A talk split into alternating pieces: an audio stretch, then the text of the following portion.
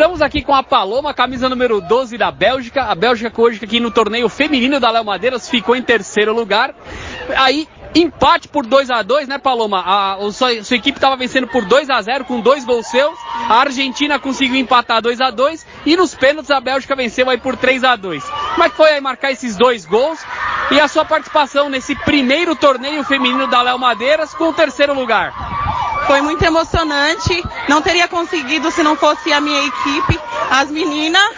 E foi muito bom. E eu quero mandar um beijo pro narrador que não quis narrar nosso jogo.